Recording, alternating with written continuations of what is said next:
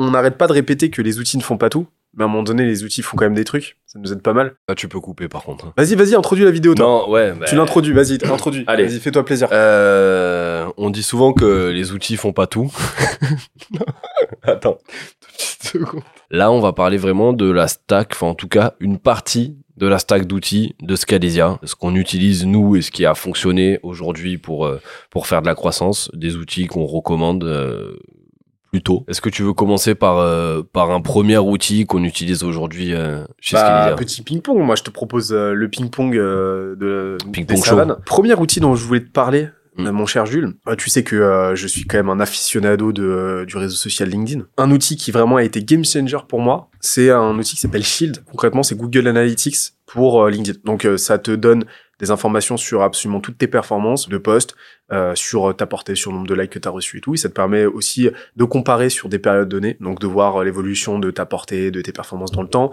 Ça te permet de euh, recouper ta data pour voir par exemple euh, si euh, tes likes, euh, qu'est-ce qui te ramène le plus de likes. Ça te permet d'identifier aussi par exemple de trouver des, des corrélations entre le, le- la typologie de contenu que tu publies, les thématiques que tu abordes et à quel point tu gères du business. Par exemple, moi je me suis rendu compte d'un truc, c'est que la seule corrélation que j'ai identifiée entre notre, le business qu'on génère et notre contenu, c'est la portée de mes posts. Peu importe euh, la thématique, ça a un peu évolué ces derniers temps, mais depuis le tout début, il y a la seule corrélation, c'est à quel point je pars en viral. Voilà, la quantité d'impressions que je fais est indicative de, du, du nombre de leads qu'on va générer. Shield que tu m'as recommandé pendant euh, des années et que j'ai toujours pas installé. Donc euh, effectivement, je perds un temps fou euh, à remonter dans mes posts, à essayer de trouver ce qui a fonctionné, pas fonctionné, ce que j'ai déjà reproposé, etc., etc. Et que j'aurais peut-être dû euh, utiliser euh, avant. Game changer. C'est c'est sûr. Ouais. Moi, je vais vous parler d'un outil, du coup, euh, pas forcément pour la création de contenu, mais un outil plutôt commercial. C'est un outil qui est indispensable aujourd'hui, qui permet de faire de l'écoute conversationnelle, qui s'appelle Mojo. Il y a plusieurs utilisations. Moi, je vais parler des utilisations, en tout cas, qui ont fonctionné pour nous. La première, c'est une, une utilisation très personnelle. J'ai fait un entretien découverte, c'est super. Euh, je prépare mon entretien de démo. Ben, par moment, une prise de notes, euh, c'est bien, mais euh, tu te remets pas forcément dans le contexte, tu te remets pas, tu reconnectes pas directement avec l'énergie du call, tu vois, par rapport à par rapport à, à une prise de notes, parce que c'est très neutre, très brut, et parfois il s'est passé euh, une semaine, deux semaines euh, entre ta découverte et ta démo. Là, ça va te permettre de te replonger dedans en réécoutant euh, concrètement l'appel et en récupérant des informations que tu aurais peut-être loupées pendant le live, parce que pendant le live, adrénaline, stress, tout ce que tu veux, il y a des informations toujours qui sont manquantes. Donc là, c'est très bien et réécoute aussi d'appels perso pour euh, pouvoir voir ce qui a fonctionné, pas fonctionné, derrière le noter et l'améliorer. Deuxième euh, chose qui est intéressante, c'est le partage de connaissances. Parfois, tu vas avoir euh, une objection pendant un appel, ben, c'est pouvoir identifier un, sales de ton équipe en disant ben, j'ai eu cette objection, j'ai un petit peu galéré, ou ton sales manager, qu'est-ce que t'en as pensé, comment t'aurais répondu, ou à l'inverse, partage de connaissances positifs. Là, j'ai eu l'objection, j'ai pas le budget par exemple, ou j'ai fait un très bon pitch, je trouve.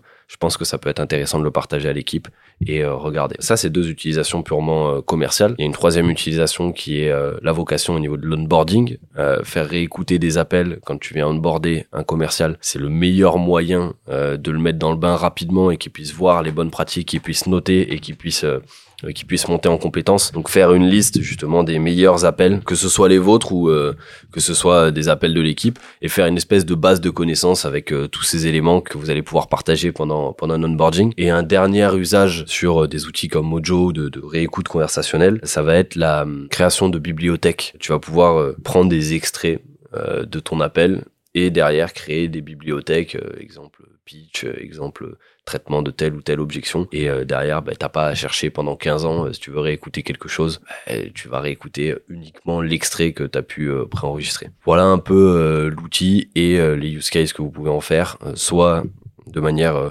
interpersonnelle, euh, soit euh, de manière euh, managériale. Moi, je voulais te parler d'un outil qui est un petit peu un classique, mais euh, vraiment game changer de l'autre côté, c'est Brevo.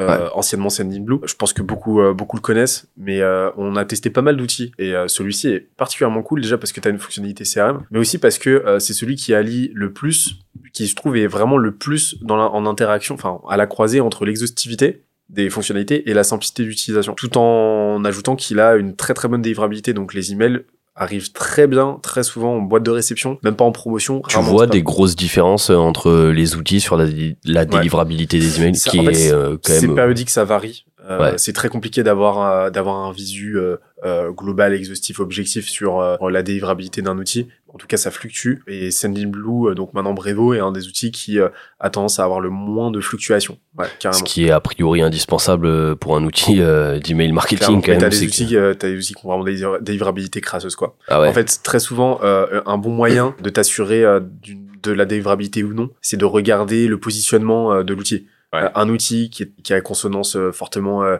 B2C, mm. qui va être utilisé par des boîtes consumer qui vont faire des gros batchs, qui vont envoyer, qui vont envoyer des gros emails à des grosses bases, pas forcément très qualifiées, très engagées. Tu peux être à peu près sûr que leurs serveurs vont être bien poussiéreux. Et c'est pas le cas de Blue qui a vraiment un positionnement B2B, donc en général bien qualitatif. Ça, c'est très cool. Brevo, pardon. Et en fait, ce qui est très cool, c'est que bah, tu peux mettre en place des euh, automatisations qui fonctionnent très bien. Et nous, on l'utilise par exemple pour, euh, bah, on pour notre newsletter. Mais euh, quelque chose qui marche bien, c'est ce qu'on a mis en place à l'époque avec HubSpot, mais qui tourne, qui tourne mieux aujourd'hui, je trouve, avec Blue, donc Brevo. Une fois qu'un membre s'est inscrit, une fois qu'un interlocuteur s'est inscrit, ben, t'as un nouveau inscrit, quoi. Tu vas pouvoir lui envoyer une petite séquence d'emails pour l'activer. Donc nous, c'est ce qu'on fait. Euh, vous inscrivez, donc euh, ce qui est esia.co euh, slash la-missive. Euh, vous envoie deux mails par semaine avec euh, énormément de valeur, vous allez voir, même nous on s'en remet pas. En fait, vous allez recevoir à un jour et sept jours un petit mail qui va vous informer de ce qu'on fait, euh, qui va vous expliquer bah, concrètement voilà où on peut, comment on peut vous aider à aller encore plus loin qu'avec nos emails. Et en fait, ça nous permet tout simplement, voilà, en automatique de générer, de générer du lead en un très court laps de temps quoi. J'interromps deux minutes la vidéo pour vous dire que Scalisia c'est pas que un média au-delà de toute la valeur qu'on vous apporte. On accompagne aussi des entreprises à se développer dans leur croissance, des boîtes qui font de 0 à 200 000, plus de 200 000, jusqu'au million, même des boîtes qui font plus d'un million. On les aide à accélérer sur différents pans de la croissance. On a développé une méthodologie qui nous est propre. Je n'en dis pas plus ici, mais vous avez plein de liens dans la description qui vont vous renvoyer vers notre site internet. On détaille toute la méthode. Vous pourrez prendre un rendez-vous avec un membre de l'équipe qui pourra voir si c'est pertinent ou pas d'avancer avec nous. je vous invite à y jeter un coup d'œil. Je voulais vous parler d'une petite nouveauté en natif sur 98, c'est le démineur. Euh, si vous voulez, euh, ben voilà, vous divertir pendant vos pauses ou autres. Ceux qui connaissent, bravo à vous. C'est vraiment une grosse pépite. Qu'est-ce que ça vaut versus le Spider solitaire Alors moi je suis plus démineur parce qu'il y a un côté où tu comprends pas trop les règles du démineur et euh, du coup bah à tout moment tu peux cliquer sur un truc. On vous mettra un petit insert pour ceux à qui ça parle pas le démineur. Je suis sûr qu'avec un petit insert en tout cas ça va ça va vous déclencher un petit truc euh, dans le cerveau. Une démo. Le mieux c'est qu'on fasse une démo et 30 minutes dessus. Avec plaisir. Avec plaisir. Un autre outil, alors connu, Typeform, mais on va plutôt parler des utilisations du, de l'usage de Typeform. Euh, Typeform, pour ceux qui connaissent pas, ça permet de faire des sondages, ça permet de faire des questionnaires justement pour euh, votre audience. Derrière, vous pouvez vous en servir pour plusieurs choses. Il y en a qui s'en servent pour de l'acquisition, euh, pour aller qualifier des leads, ils le mettent sur le site internet. les personnes vont pouvoir remplir les questions qui sont posées, nom, prénom, numéro de téléphone, taille de la boîte, etc., etc. Et derrière, on vient traiter ces leads ou mettre un lien de un lien de rendez-vous pour tomber directement avec un commercial derrière. Ça, c'est une possibilité. Euh, pour vous dire, nous, on l'utilise euh, aujourd'hui sur euh, sur notre site internet. Ce qui est intéressant, c'est l'analyse plutôt du Typeform parce que ça va vous faire remonter une data en fonction des différentes questions qui ont été posées. Vous voyez par exemple qu'il y a 100 personnes qui ont commencé euh, à remplir votre questionnaire. À la première question, il va y avoir 40% ce qu'on appelle de drop-off par exemple. 40% de drop-off, ça veut dire que tu sur 100 personnes, 40 personnes qui ont quitté le questionnaire à cette question. C'est la question d'après, peut-être 5%, 10% et ainsi de suite. Donc vous allez pouvoir identifier en fait les frictions qu'il va y avoir au sein du tunnel euh, d'acquisition dans votre dans votre questionnaire et vous allez pouvoir modeler, AB tester, enlever des choses, peut-être en rajouter pour vous dire, nous, on a, là, on a, on a changé le typeform, on a supprimé des questions, on a doublé notre acquisition sur notre site internet. Juste en repensant, en fait, le typeform. Juste en repensant le typeform. Donc ça, c'est intéressant comme, euh, ça peut paraître être une micro-optimisation, mais si par exemple vous avez 1% des gens qui euh, convertissent et qui remplissent euh, un typeform en entier, bah, ça fait 200 personnes. Ne serait-ce que si vous allez chercher 2%, en fait, vous avez doublé votre nombre de leads et vous avez 400 leads euh, par mois. Donc en fait, une micro-optimisation peut littéralement doubler un chiffre d'affaires sur une année. Ça, c'est des choses aussi sur lesquelles voilà, on est on est assez attentif quand quand il y a une quantité substantielle de, de, de, personnes qui passent sur un site internet, dans les accompagnements, dans les boîtes euh, qu'on va qu'on va pouvoir aider, parce qu'on sait que c'est des micro changements, des quick wins euh, qu'on peut qu'on peut aller chercher très très rapidement. Autre chose sur euh, Typeform, utilisation au niveau des sondages par exemple sur un produit. Vous voulez lancer un produit, vous savez pas ce que votre audience euh, veut, vous savez pas s'il y a un marché, cassez pas la tête. prenez un Typeform, vous posez quelques questions dans un Typeform et vous allez sonder finalement l'audience, la communauté pour pouvoir euh, récupérer un maximum de data et derrière ben, aiguiller au mieux soit le choix du produit que vous allez euh, vous allez bosser, soit les features et les fonctionnalités donc du du produit sur euh, sur lequel vous allez bosser. Troisième possible utilisation qu'on a nous avec avec le Typeform, c'est pour les NPS, donc Net Promoter Score, questionnaire de satisfaction. Ben, si vous faites un accompagnement, si vous vendez un produit et que a posteriori de la vente de ce produit, vous avez envie de, connaître un peu la satisfaction des personnes qui ont consommé votre produit, envoyez ce petit questionnaire et derrière ça va vous faire remonter une data et ça va vous permettre euh, soit d'améliorer votre produit, euh, soit ben, de vous dire que vous êtes euh, sur des rails et qu'il faut continuer comme ça. Voilà un peu les trois grosses utilisations moi que je vois du, du sondage. Il y en a certainement plein d'autres. Moi, petit tips, soyez vraiment euh, précautionneux quant au choix euh, de vos questions. Chaque question que vous avez rajoutée vous fait faire perdre du monde. Euh, deuxième, deuxième tips, mettez de la preuve sociale au maximum tout du long. Témoignages, des, des éléments de réassurance, des notes, Trustpilot ou quoi. Mais vraiment, pensez le Typeform comme une landing page. Reclosez en fait à chaque fois l'interlocuteur qui est en train de remplir votre lead, qui est en train de remplir le Typeform, qu'à aucun moment il se décourage. Et dernièrement, quand vous faites des itérations, ça c'est un petit bémol chez Typeform, il n'y a pas de, de rétrospective euh, quant à à l'évolution euh, du Typeform dans le temps. Donc il n'y a pas d'historique en fait. Dès que vous changez quelque chose, dupliquez le Typeform mm. Pour avoir de la data fraîche et vous assurer en fait de bien mesurer ce qui est mesurable. Et euh, je pense qu'on est pas mal sur Typeform là. Un petit euh, un petit dernier outil, la dernier outil qu'on utilise, c'est Testimonials qui permet d'aller récupérer des avis de la part euh, de la part de vos prospects. Ils ont des fonctionnalités qui sont assez cool, exemple les screens que vous pouvez aller chercher directement sur LinkedIn parfois ou dans des conversations. Donc vous pouvez faire soit de la capture d'écran, moi ça je suis assez fan, la capture d'écran un peu crado d'un WhatsApp, d'un truc LinkedIn ou autre qu'on vous envoie souvent comme ça, qui est un avis pas forcément sollicité mais euh, il y a un côté euh, preuve sociale très brut qui fonctionne bien parce que ça n'a pas été mis en forme, donc on va pas euh, t'accuser, ouais, mais la vie tu peux le créer, etc., etc.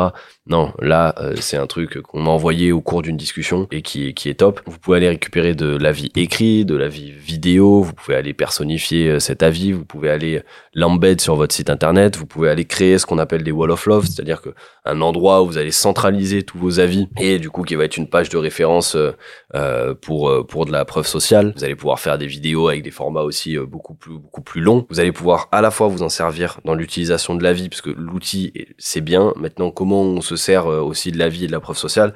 Soit vous en servez sur l'acquisition pour rassurer sur votre site internet, voire même de la conversion si derrière il n'y a pas de passage sur la partie commerciale. Blindez votre page euh, de d'avis et, et faites en sorte que ce soit le mieux fait. Soit vous pouvez vous en servir aussi sur la partie commerciale, donc dans le process de vente, pour aller rassurer, pour euh, pouvoir envoyer euh, envoyer aux personnes euh, un petit avis, le wall of love, des témoignages qui vont correspondre ou pas. Et voilà, et juste juste augmenter le capital confiance de la part des prospects. Indispensable, ça peut être testimonial.